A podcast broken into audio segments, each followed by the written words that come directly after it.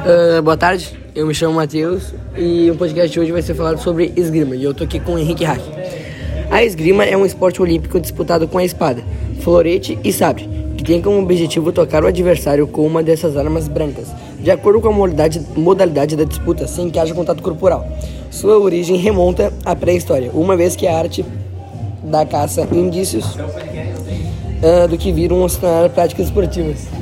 Agora eu vou falar sobre um pouco da história do esgrima. De acordo com registros históricos, a esgrima terá surgido como esporte na Europa no século XVI, mas sua prática é muito antiga, afinal, a humanidade a utilizou por meio de sobrevivência, para caçar, para combater e se defender do inimigo. Existem indícios de que a esgrima era praticada há milhares de anos, tanto como no Egito como na Grécia. Em muitos países, antes de se tornar esporte, era uma forma de combate muito comum. Os gladiadores, por exemplo, a usavam em combate, mas também como entretenimento ao povo. A história de evolução da esgrima.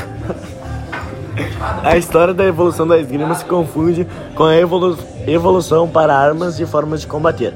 Na época do feudalismo, a forma de guerra começou a mudar e com isso as espadas também sofreram alterações, tornando-se mais fortes, também mais finas nas pontas, que passaram a ser mais utilizadas.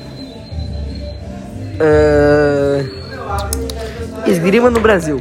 No Brasil, a prática, prática da esgrima dada no período imperial, graças a Dom Pedro II, as tropas faziam uso dela, motivo pelo qual foi introduzida nos cursos da Escola Militar em 1858. Depois disso, em 1916, surge o curso de formação em ginástica e com a criação do Centro Militar de Educação Física.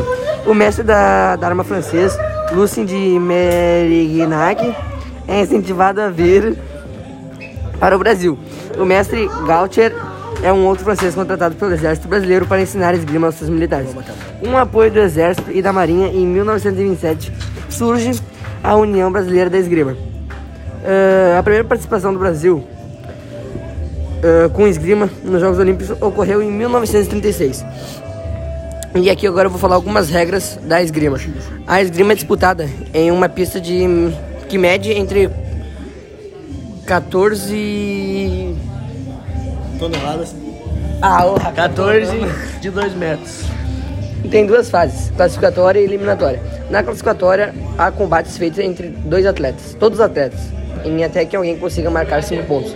Na fase seguinte, a disputa é feita num intervalo de 3 saltos, de 3 minutos cada.